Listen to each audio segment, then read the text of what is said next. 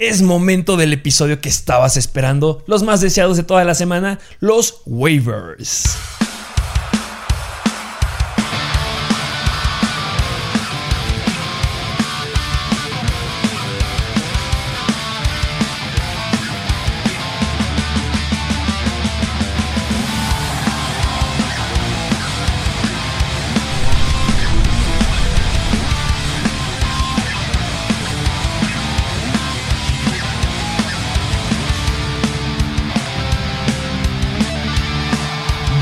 Bienvenidos a un nuevo episodio de Mr. Fancy Football. Así es, el episodio de los waivers que es el más esperado, yo creo que el de la semana, porque aquí es donde escoges a jugadores que si uno se te rompió, como es el caso de Christian McCaffrey, puedes agarrar a quien está atrás de él, pero cada vez son menos los que puedes considerar a un largo plazo. De acuerdo contigo. Sí, sí, sí, a un largo plazo se acaban. Vamos a tocar a varios. En este episodio yo creo que sí hay varios de corebacks. Ahora sí no tenemos mucho y tenemos un jugador en específico que la noticia fue bastante reciente esta semana. El día de ayer. Sí, sí, sí, bastante reciente que ese claro que va a entrar a waivers. En un momento lo mencionaremos. Pero, ¿qué te parece si nos vamos de lleno con los quarterbacks? Vámonos con los quarterbacks en waivers, que no son muchos, ¿eh? No, con los quarterbacks nada más tenemos uno y nada más uno y es Deshaun Watson. Que... Ah. A ver, sí, todavía no está en ningún equipo, todavía no es titular ni en los Texans, pero hay rumores cada vez más que los Houston Texans están soltando las riendas y son menos exigentes en cuanto a lo que piden por un trade por Deshaun Watson. Y que va a llegar a Miami. Sí, los Miami Dolphins pintan uh. para ser los favoritos, así que si llega a Miami, Deshaun Watson y lo puedes conseguir desde ahorita. A lo mejor y si ya tienes un buen, aunque tengas un buen coreback. Es que ya todos tienen buen coreback, seamos realistas. Sí, sería más para hacer un trade. Exactamente, y que lo tengas en tu banca y que pueda mejorar tu equipo. Sí, sí y yo creo que nunca pasa que a alguien se le lastima su coreback. Yo que sé, háblese otra vez Dak Prescott, a lo mejor Justin Herbert, no sé. Y a esos tipos de compañeros de tu liga, pues hacerles un trade por Deshaun Watson. De acuerdo contigo. También estaría Sam Darnold. Me gusta Sam Darnold que siempre lo hemos puesto en los waivers y es una buena opción tener a Sam Darnold que ha dado muy buenos puntos y pues es otra opción que podrás llegar ahí a considerar, pero ya es difícil que encuentres un quarterback que llegue a ser uno en waivers ahorita y pues uno sería Deshaun Watson obviamente, pero pues también podrás tener a Sam Darnold por si necesitas un plan B. Si eres de esas personas que tienen a Trevor Lawrence, que tiene a Baker Mayfield y necesita alguien más, pues sí, Sam Darnold puede ser una opción, pero ya hablamos la semana pasada Kirk Cousins, gran juego que dio, entonces hay buenos potenciales ahí, pero sí, joyitas de Sean Watson. Sean Watson, pero ahora sí, vámonos a las posiciones más exigidas, que son los running backs. Los running backs, empezando, claro que sí, con la lesión de Christian McCaffrey, quien está detrás de él y quien se espera que tome más relevancia, Chuba Hubbard. Chuba Hubbard que va a reemplazar a McCaffrey.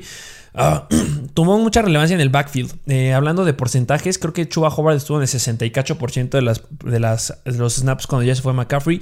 Y Royce Freeman, que es el que está como running back 3, él estuvo como un 19, 16 a 19%. O sea, el camino lo tiene Chuba Howard y debes ir por él sí o sí. Si tienes a McCaffrey, obviamente el doble. Si quieres, eh, si no tienes a McCaffrey, puedes tenerlo en waivers, tienes el primer lugar y se lo cambias a quien tenga McCaffrey. Va a dar muy buenos puntos. No estoy diciendo que va a ser Christian McCaffrey, no, porque Christian McCaffrey está en otro nivel, pero podrá darte muy buenos juegos. Por supuesto que sí te los podrá dar. En la semana eh, en contra de Houston, ¿cómo le fue? Le fue muy bien, hizo 10.9 puntos de fantasy, ocurrió 11 veces. 52 yardas, 4.7 yardas por acarreo y por aire lo buscaron 5 veces, lo atrapó 3 para 27 yardas. Y yo me acuerdo haber visto una jugada en la que Sam Darnold lo buscó para el touchdown.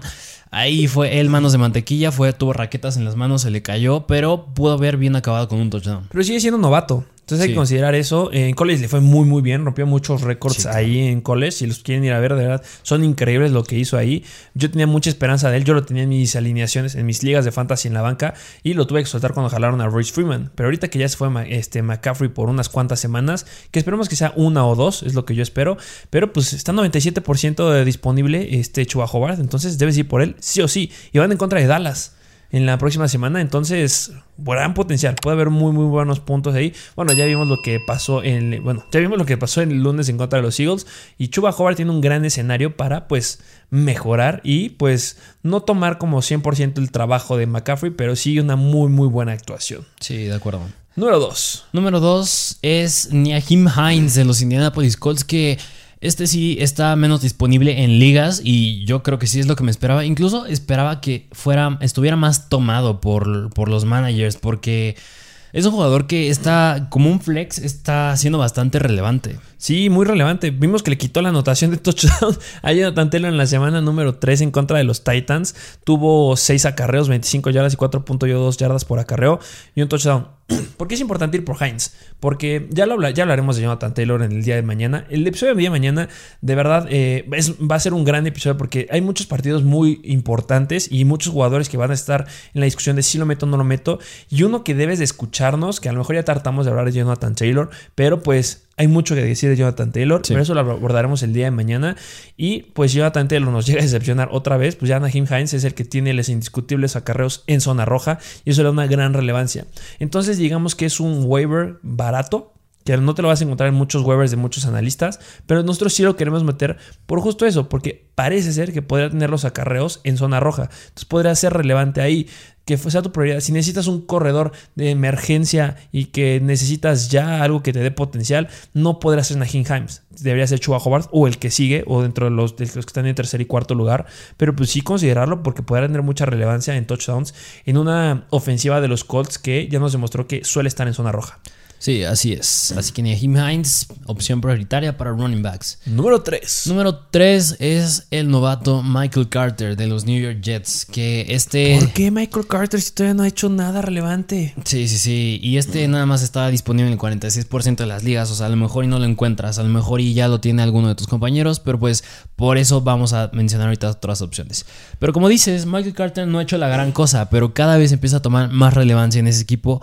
Y pues corre bastante bien, se mueve muy bien. Sí, ojo, se ¿quién se lastimó en la semana número 3? Tevin Coleman. Así es. Eh, obviamente depende de la participación de Tevin Coleman, Michael Carter. Ah, podría parecer que sí, pero yo ya pienso a pensar que ya le. O sea, Michael Carter corre mejor. Sí. Ya nos demostrado todos que corre mucho mejor. Sí, solamente dio 4.9 puntos fantasy. 4.9 puntos fantasy en la semana 3. Solamente tuvo 9 acarreos, 24 yardas, 2.7 yardas por acarreo. Por aire 3 veces y atrapó dos de esos pases para 5 yardas. Sí, no son grandes números, pero hay potencial a Michael Carter. Y fue contra los Denver Broncos. Son una buena defensiva. Entonces, ya vale la pena considerarlo porque este es de los jugadores que más a largo plazo, de los primeros tres que te hemos dicho, el que tiene mayor potencial a largo plazo es Michael Carter. Sí, así es. De acuerdo. Y vámonos con el siguiente. Que el siguiente no es. Este sí no es a largo plazo. Yo creo que este sí está muy condicionado al estatus de Josh Jacobs. Y es 100%. y es Peyton Barber. Peyton Barber, que ya lo abordamos en el episodio de lunes cuando hablamos de las decepciones, que obviamente una decepción fue Kenyan Drake. Pero sí hay que retomar lo que pasó. Los Miami Dolphins son una defensiva que suelen permitirle muchos puntos a los corredores. Extraordinarios para frenar a los wide receivers, pero uh, se quedan bastante cortos contra los corredores. Peyton Barber generó 23.2 puntos fantasy, 23 eh, acarreos, 111, 111 yardas, 4.8 yardas por acarreo y un touchdown. Y por aire tuvo 5 targets, 3 recepciones, 31 yardas para 10.3 em, yardas por recepción. Y justo el lunes yo les hacía la comparación que justo me confundí eh, de cuántos yardas había metido o había logrado Peyton Barber en el 2020, la temporada pasada con Washington, y había logrado 256 yardas, todavía me acuerdo el número. Entonces, de 256 yardas, nos vamos a las que ha generado en esta temporada, y en esta temporada ya está cerca de las 150. Entonces, vemos que hay potencial, lo encontraron los Raiders y no van a dejar ir ese potencial. Y tú lo, yo te hacía la pregunta, ¿cómo crees que sea el backfield de los Raiders cuando regrese Josh Jacobs? Que tú me, tú me dijiste, pues es que Peyton Barber ya demostró que es bueno. Sí, se está ganando sus reps. Entonces, cuando regrese la situación con Josh Jacobs, pues obviamente sí bajará mucho la, el potencial de Peyton Barber, claro que sí, pero em, podría tener relevancia en un consenso de tres jugadores, o podría ser que nada más sea Josh Jacobs Barber, o podría ser que siga siendo Jacobs y este Kenyan Drake, pero ya tienes un backup muy muy bueno. Situación que sucede con Alexander Mattison. Alexander Mattison es un jugador que ya no sueltas, que lo tienes en tu banca, porque en el momento que no juegue Dalvin Cook, ojo porque se viene un juegazo y va a pasar lo mismo con Barber. Cuando no juegue este Josh Jacobs, ojo porque va a tener un buen juego Peyton Barber. ¿Quién suele lastimarse más de Dalvin Cook y Josh Jacobs? Josh Jacobs. Entonces, si tienes a Mattison, pues debes de tener a Barber. Y mínimo, pues agárralo para que se lo cambies a quien tiene a Josh Jacobs cuando se las tiene Josh Jacobs de forma indiscutible, como lo ha hecho dos semanas seguidas. Que seguirá pasando, ¿eh? Es muy...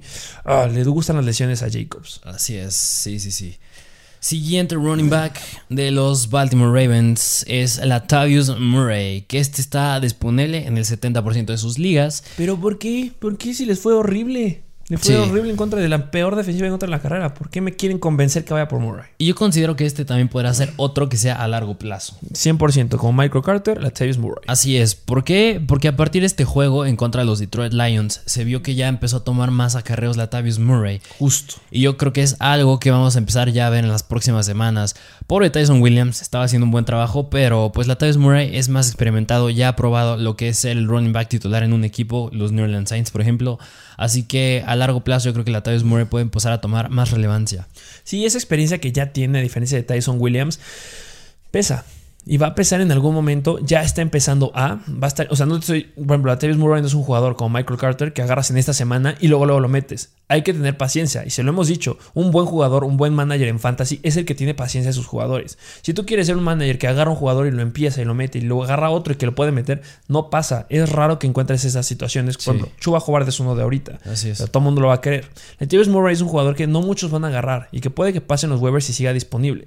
Y si tú tienes el espacio libre en tu banca, pues ¿por qué no tenerlo? Hay mucho potencial ahí. No sé, si tienes a lo mejor a un jugador que de repente pensamos que pueda tener potencial y ya ha defraudado bastante, pues mejor agarra a Letavius Murray que sí tiene potencial. Y ojo, porque en el momento que Letavius Murray dé un juegazo, todos lo van a querer.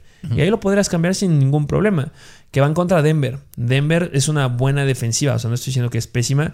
Obviamente la semana pasada jugaron contra los Colts, contra los Jets, perdón, y pues obviamente no se compara el backfield que tiene los Jets a lo que podría generar Baltimore. Ahora seguimos considerando que Lamar Jackson corre, pero pues ya la Chiefs Murray empieza a levantar un poco más la mano y a lo mejor yo no me iría por 15 attempts en esta semana. A lo mejor que le llegue a los 10 attempts este la Chiefs Murray, yo estaría feliz en contra de Denver. Sí, completamente de acuerdo. Vamos con con otros dos. Nos quedan dos running backs que, como ya saben, nos encanta darles muchos corredores, muchos jugadores para que dependiendo de lo que necesite tu equipo, elijas alguno. No me sirve nada darte una imagen o decirte en un video rápido que hay cinco jugadores que debes en waivers que ni siquiera te los puedo clasificar. Muchos sabrán de quién hablo. Pero este cuando yo necesito un corredor a largo plazo. Yo necesito un corredor que es ahorita, luego, luego. Yo necesito un corredor, un wide receiver que me pueda dar un potencial de corredor. Es por eso que hacemos tantos jugadores. Es amplio el video y es amplio el programa. Gracias por escucharnos. Pero para que tengas todas estas opciones. y es, donde entran estos dos jugadores. Vamos con el primero de Los Ángeles Rams. Sonny Mitchell. Sonny Mitchell, que pues yo creo que igual está condicionado al estatus de Darrell Henderson, pero como lo dijiste con Josh Jacobs, Darrell Henderson es un jugador muy propenso a lesiones. Así que yo no, no me extrañaría que Sonny Michel sea el titular otras cuantas semanas.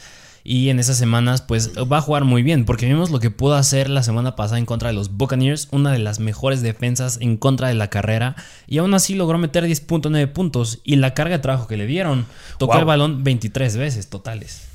23 veces tocó balón y pueden haber sido 24. Sí. Corrió 20 veces, 67 yardas para 3.4 yardas por acarreo y lo buscaron 4 veces por aire. Agarró 3 pases para 12 yardas y 4 yardas por recepción.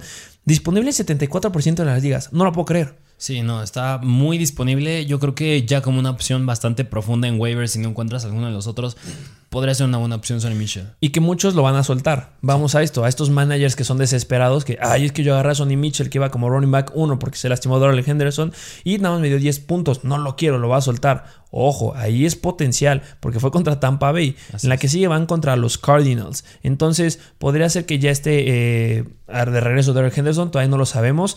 Las lesiones en las costillas te quitan una semana seguro. La segunda ya depende mucho de la tolerancia al dolor que tenga Henderson. ¿Podría jugar Henderson? Sí. Mitchell se cae si juega Henderson. Por supuesto, no le va a quitar el puesto. Pero Henderson se va a volver a lastimar en algún momento de la temporada. Y entra justo en los aspectos de em, Peyton Barber y de este, em, Alexander Matt por ejemplo.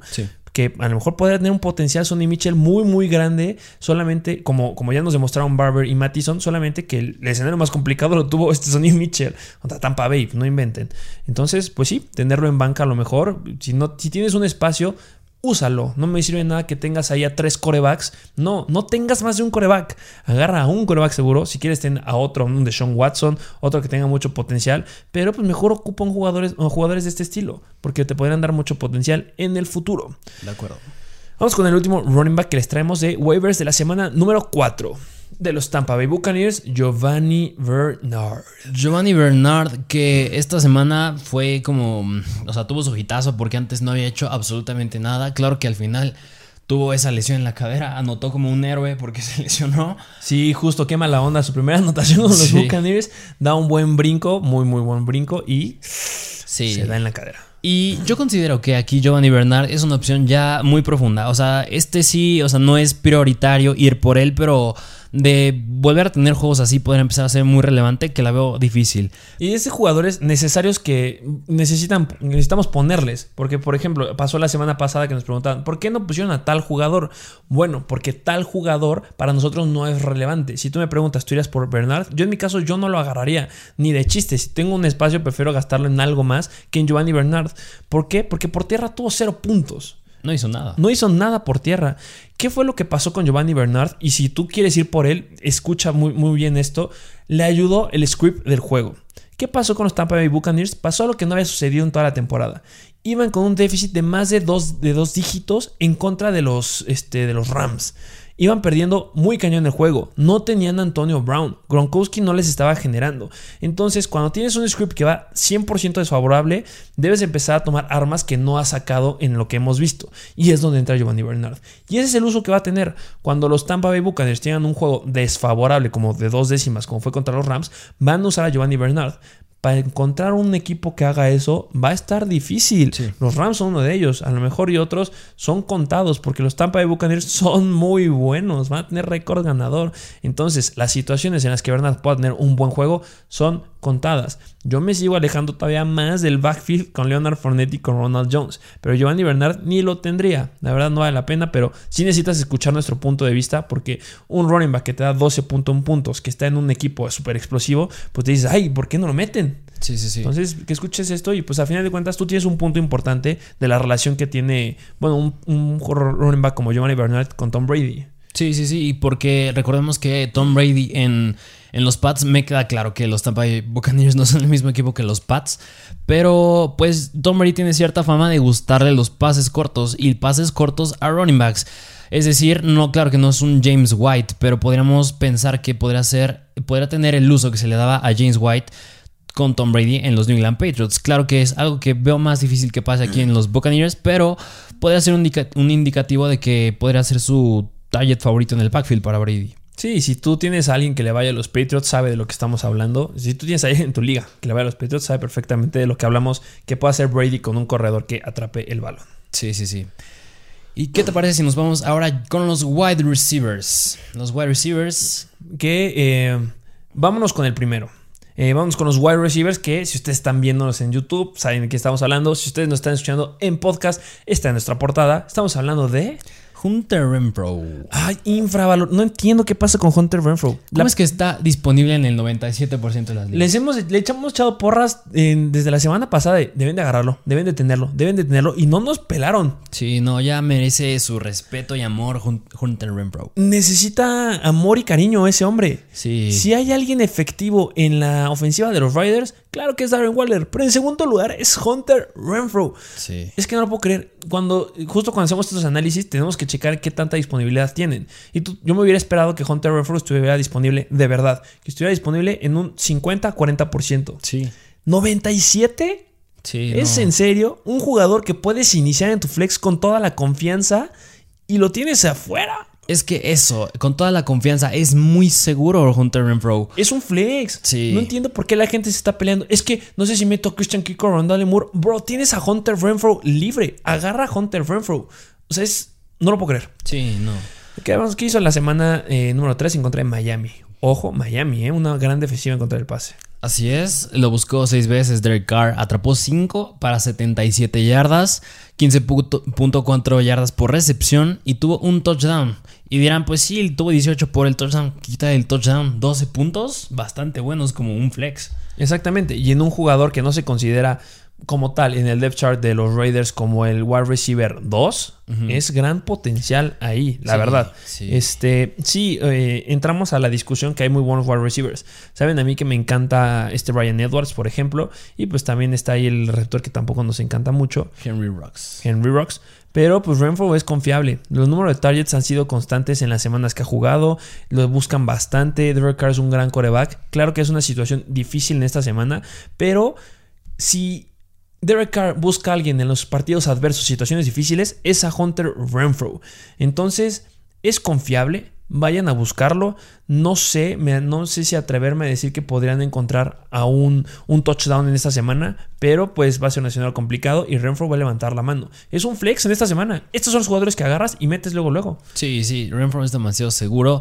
Y pues también eso, o sea, los Riders están ganando con la forma que está jugando Derek Carr. Y si a Derek Carr le está gustando lanzarle a Hunter Renfro bastante constante y seguro, pues sí me gusta Hunter Sí, y no cambiará. No. Y lo mismo, no, no vayan en waivers, de verdad, no vayan por jugadores que tengan una semana nada más explosiva. Analicen lo que han hecho antes. Analicen, desde la temporada pasada tenía juegos explosivos Rembro. Entonces ahorita ya es más constante. Entonces, ah, ya, le echamos ya demasiadas porras. Si no lo agarran, no puedo creerlo. Vamos con el siguiente wide receiver. Siguiente, que es de los Buffalo Bills y es Emmanuel Sanders. Emmanuel Sanders, que está disponible en el 78% de las ligas. Y a ver qué pasa aquí con Emmanuel Sanders. Emmanuel Sanders ha sido, en cuanto a targets, bastante constante también. Bastante constante también. Ahí el único problema y detallito se podría decir es que está detrás de dos receptores, de Colt Beasley y Stephon Diggs. Pero a pesar de eso, justo algo interesante con Emmanuel Sanders. Normalmente cuando un wide receiver que es el wide receiver 3, si lo quieres poner de esa forma, eh, tiene un buen juego, es porque los wide receivers 1 y 2 tuvieron un mal juego. ¿No? El wide receiver 1 Dix tuvo buen juego. El wide receiver 2 Cold Beasley tuvo buen juego. Llegó cerca de los 20 puntos. Y también Emmanuel Sanders tuvo un buen juego. ¿Qué es lo que están haciendo los Bills? Están regresando a tener el esquema que tenían la temporada pasada. De lo que se querían alejar, de, de recargarse con todo en el ataque aéreo, están regresando. Porque el ataque terrestre no le está generando mucho. Sí, anotó Zach Moss. Pero es el ataque aéreo. Vimos a Knox que tuvo mucha relevancia. Y Manuel Sanders, wow no creo que pueda alcanzar este techo, este, estos puntos todas las todas las semanas, pero pues debes de Sí, sí, completamente de acuerdo. Yo creo que, como dijiste, esta semana fue muy irreal para Manuel Sanders. Dos touchdowns es algo que muy difícil va a repetir un jugador se podría decir que promedio como Manuel Sanders. Claro que Dix y Devante Adams, incluso Hopkins sí te los repiten, pero un jugador como Manuel Sanders no te los repite. Así que lo que nos gusta es que sí está teniendo bastante volumen. 6 targets se me hacen bastante buenos y pues atrapando 5 de ellos y para 94 yardas es bastante bueno. Bastante, bastante bueno. Eh, vámonos con el siguiente wide receiver. El siguiente que es los Miami Dolphins, Will Fuller. Will Fuller, em, híjole, disponible 37%. Es de los que está menos disponible de los que vamos a hablar en los wide receivers, sin lugar a dudas. Pero ya hemos hablado muy bien de él. Me encanta echarle porras y le he echado muchas porras en todos los episodios de esta semana y no me cansaré de hacerlo.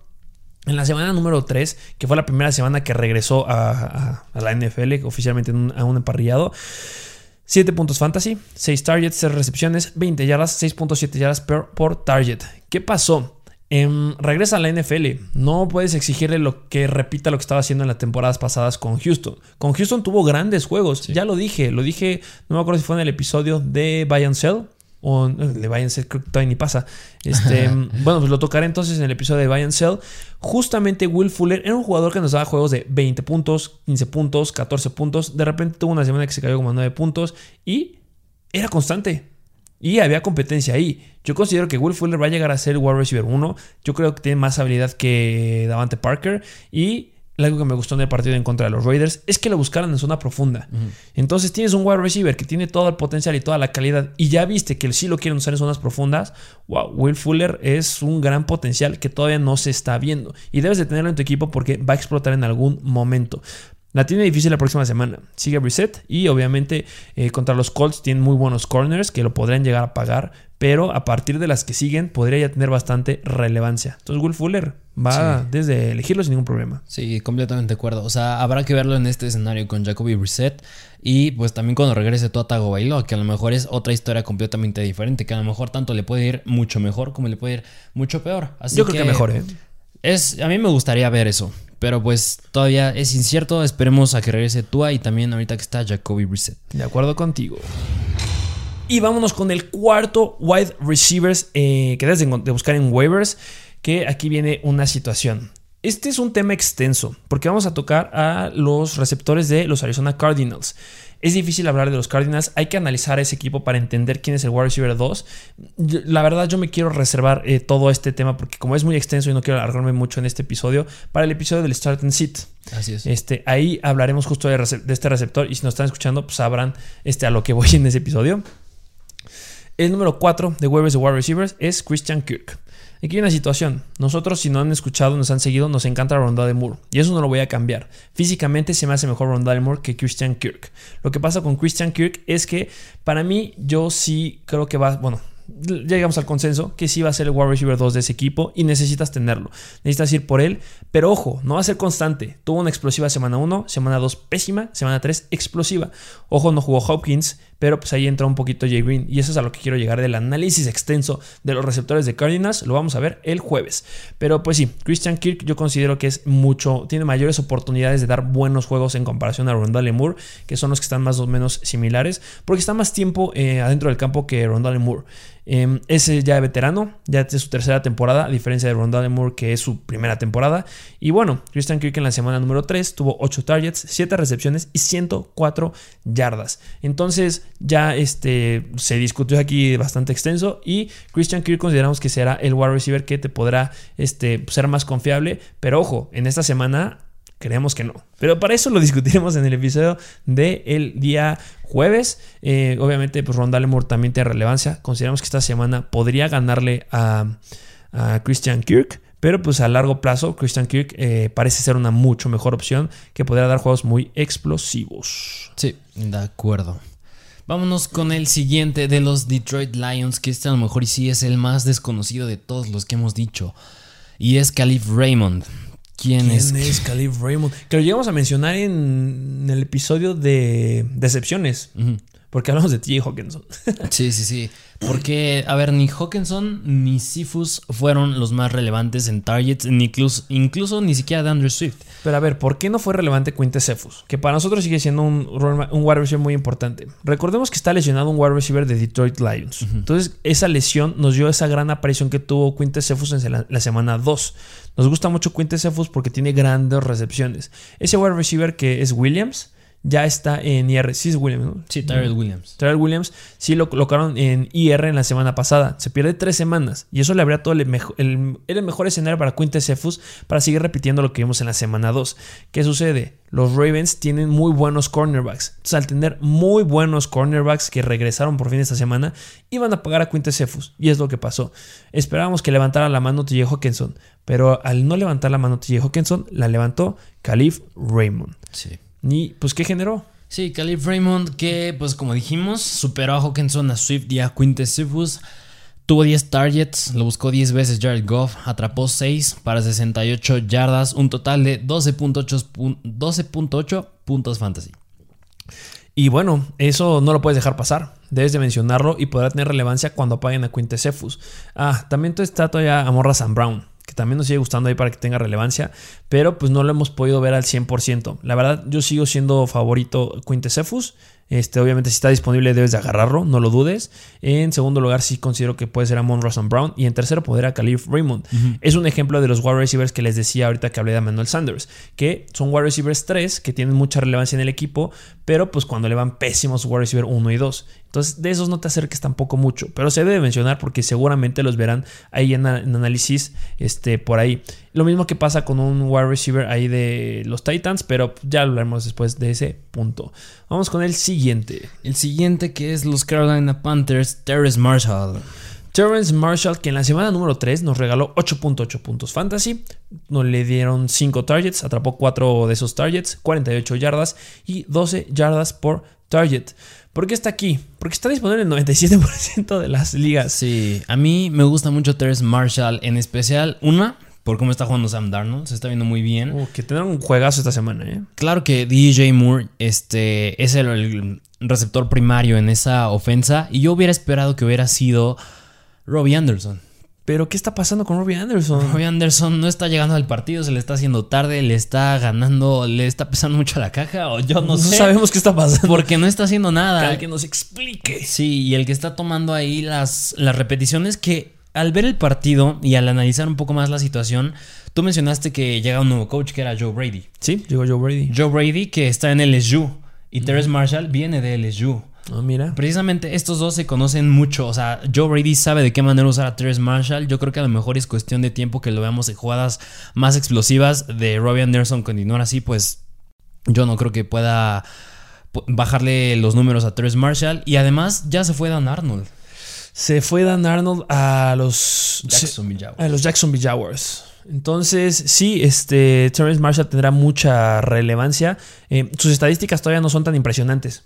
O sea, tener solamente 5 targets es como, ah, puede ser X. Pero por lo que hemos visto en los juegos, Terrence Marshall tendrá mucha relevancia. Y ojo, porque van contra Dallas. Recuerden lo que les hizo Tampa Bay en la semana 1, es una gran referencia. Y recordemos que Dallas desde la temporada pasada son pésimos en contra de los wide receivers. Entonces, a partir de la próxima semana va a ser más difícil que encuentres a Terrence Marshall al precio que está ahorita. Así es. Entonces, si ahorita está disponible el 97%, esperemos que suba, pero en los waivers, eh, la próxima semana después del juego en contra de Dallas, se va a ir más arriba. Y entonces va a ser más difícil que lo tengas. Y si tienes un, espacio, guárdalo porque Terrence Marshall podría ser relevante. Y esta semana podremos considerarlo dentro de los flicks, pero eso ya lo veremos en los episodios que vienen en, las próximas, en los próximos días. Así es. Cerramos con el último wide receiver. Este es de los Minnesota Vikings, KJ Osborne. Que este ya lo hemos puesto varias veces aquí en los waivers. Sí, y está hasta abajo. Eh, justo en los últimos waivers de la semana pasada estaba bastante arriba porque esperábamos que tuviera una gran participación en contra de Seattle. Solamente nos regaló 4.6 puntos fantasy, 2 targets, 2 recepciones, 26 yardas y 13, 13 yardas por target. ¿Por qué lo seguimos poniendo? Porque hay volumen. Sí. Y eso es muy importante. Y van contra Cleveland en la próxima semana. Que pues esperemos que den puntos. Suelen darle bastantes puntos a los jugadores que están en el slot. Y Key Osborne, podría estar ahí en ciertas jugadas. En la semana 1 tuvo 9 targets y 7, recepciones. En la 2, 6 targets, 5 recepciones. Está siendo constante. Sí, yo creo que nada más se cayó un poquito la semana pasada contra los Seahawks, bien lo dijiste, con nada más dos targets. Pero bueno, hay que ser pacientes. Sí, o sea, yo creo que dos partidos buenos de tres demuestra que sí es muy probable que pueda tener un buen juego y en contra de los Browns, ya lo dijiste, le puede ir muy bien. ¿Y qué pasó en esta semana con KJ Osborne? Bueno, pues hubo otro jugador que le chupó sus oportunidades, que no es un wide receiver, que ya lo tocaremos ahorita en los tight ends, que es muy relevante. Ojo, porque sí pueden agarrarlo y podrá tener buen futuro. Pero pues KJ Osborne, y ahorita por el precio que está, va a ser el precio más barato en waivers que lo vas a encontrar. Ojo, porque en Cleveland podrá retomar su posición de dar buenos puntos. Entonces sí sigue siendo una gran opción KJ Osborne. Vámonos. Y un extra. A un punto al que querían hablar, mucho, que querían escuchar. Porque el día de ayer, ya lo dijiste al inicio del episodio, el día de ayer salió la noticia que un jugador, un jugador que, déjame decirles que ya tiene 30 años, que lleva rato sin jugar porque andaba en abuso de sustancias, Josh Gordon, que lo llegamos a ver en los Seattle Seahawks, que lo llegamos a ver con los Patriots, que lo llegamos a ver con Cleveland. Que hasta creo que lo llegamos a ver con Johnny Manziel. Así de viejo es Josh Gordon. Pues ya tiene 30 años, mi compadrito. Sí, sí, sí. Y este. Se los dijimos en el episodio de. Si no me acuerdo, de ayer. Sí. Justo el día de, el día de ayer, este, yo les dije. Ojo, porque Josh Gordon ya, ya, ya está listo, ya puede regresar a la NFL. Y yo lo agarré en muchas ligas. Dicho y hecho, en muchas ligas yo lo agarré. ¿Por qué? Porque estoy a la expectativa de qué equipo lo firma. Si lo firma un gran equipo, tendrá mucha relevancia y lo podrá hacer un trade o podrá tener ahí ciertas jugadas importantes. ¿Y quién lo firmó? Vaya, equipo. No me esperaba tanto. yo, ponía, por ejemplo, a, los Detroit Lions. Sí. Y resulta que va con Patrick Mahomes. Con el mejor a los quarterback de la liga. a los Kansas City Chiefs. Válgame Dios, qué escenario. ¿Sabes a qué me recuerda un poco? La hace, no, hace como tres temporadas cuando Antonio Brown llegó a los Pats. Justo, justo, justo. Me recuerda un poco esa situación. Claro que Antonio Brown tenía más talento en aquel entonces. Josh Gordon, como dices, ya está viejo. Hace mucho que no juega. Así que ese es un poquito de lo difícil con Josh Gordon. Sí, hay dudas. Mira, si nos vamos, en 2019 solamente, bueno, en 33 juegos solamente ha tenido 3 touchdowns desde el 2014. Este, eso es muy, muy poquito.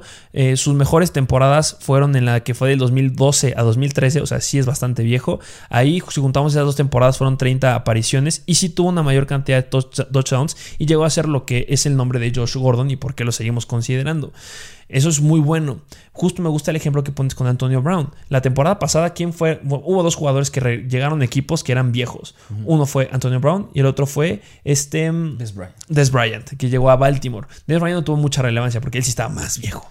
Josh Gordon todavía podría tener un cierto aire.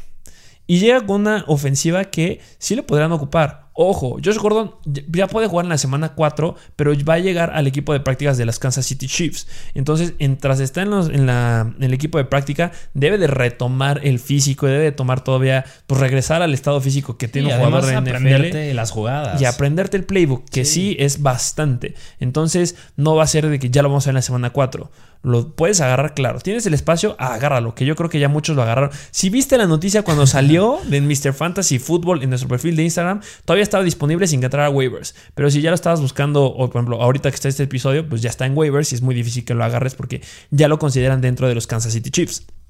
Entonces, ¿podrías agarrarlo? Sí, tienes el espacio. Sí, ¿podrías agarrarlo y dar un trade? Claro que sí. ¿Por qué? Porque que llega a los Kansas City Chiefs es un gran nombre. Sí, sí. Entonces, pues la expectativa podría estar un poco alta. Siendo realistas, yo no la pongo tan alta. ¿Por qué? Porque, bueno, o sea, es, Llega a los Kansas City Chiefs, donde está Tariq Hill, indiscutible wide receiver 1. El que se lleva los segundos targets es Travis Kelsey, sin lugar a dudas. ¿Quién está en tercer lugar? Entra McCall Hartman y Pringle. Son dos wide que a lo mejor Pringle muchos lo meterían. Con la noticia de Josh Gordon, ya Pringle, mira, no. No lo metemos ahorita. Pero podría a lo mejor llegar a tener cierta relevancia y pues, ¿qué tal nos da buenos juegos? Y para un jugador que ahorita está gratis, si tienes paciencia, puedes tenerlo. Sí, sí, y lo que dijiste, no va a ser alguien a corto plazo. Yo creo que a lo mejor hiciste ser un poco paciente con él y a lo mejor su comportamiento puede ser igual de Le'Veon Bell. Claro que emociona mucho que cuando llegó a ah, Kansas claro, claro, claro. emocionó a todos de que sí, ya va a regresar aquel jugador en esa ofensa con los Chiefs, los potenciales a llegar al Super Bowl, incluso a ganarlo. Pero pues no terminó haciendo gran cosa. Una, como dices, la edad. Y dos, aprenderte las jugadas, adaptarte y ver si sí formulas química con el coreback. Sí, claro. Y también un punto importante. También no es lo mismo que llegue un jugador de 30 años a la posición de running back a la de wide receiver. Sí. Podría ayudarle ahí que va hacia la de los wide receivers.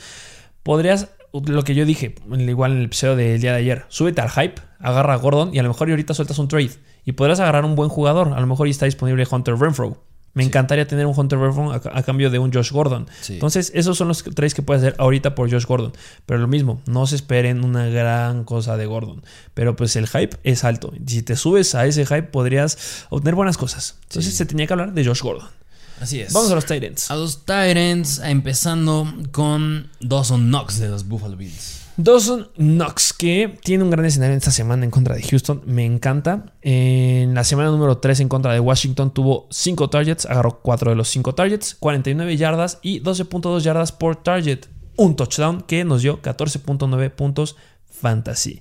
Disponible en el 89% de las ligas. Sí, Dawson Knox, como bien lo dijiste, este yo creo que a lo mejor sí podrá ser a corto plazo. Que sí, sin ningún problema, ¿eh? Tiene un buen juego contra Houston esta semana. Así que Dawson Knox, incluso creo que lo estamos considerando nuestros starts cuando salga el episodio. estamos armando todavía los starts en City de esta semana. Pero sí, un nombre fuerte que está ahí compitiendo es Dawson Knox. Sí, me gusta mucho Dawson Knox. Si nos vamos a un ejemplo de lo que ha tenido en, a lo largo de las semanas. En la semana 1 tuvo 4 targets, se agarró esos 4 targets. En la semana 2 tuvo 3 targets, se agarró 2 targets. Y en la semana número 3, ya les dije, tuvo 5 targets y 4 recepciones. Es una ofensiva que va a, recargarse todavía más al ataque aéreo. Y Knox es importante va a ser importante y si están confiando en él. Entonces, podrá tener una buena semana la que sigue y pues sí debes de agarrarlo. Si necesitas un Tyrant, es una gran, gran opción. Y también hay otra gran opción, a diferencia de los pasados waivers, que no había tantos Tyrants, en este me encantan los Tyrants que hay.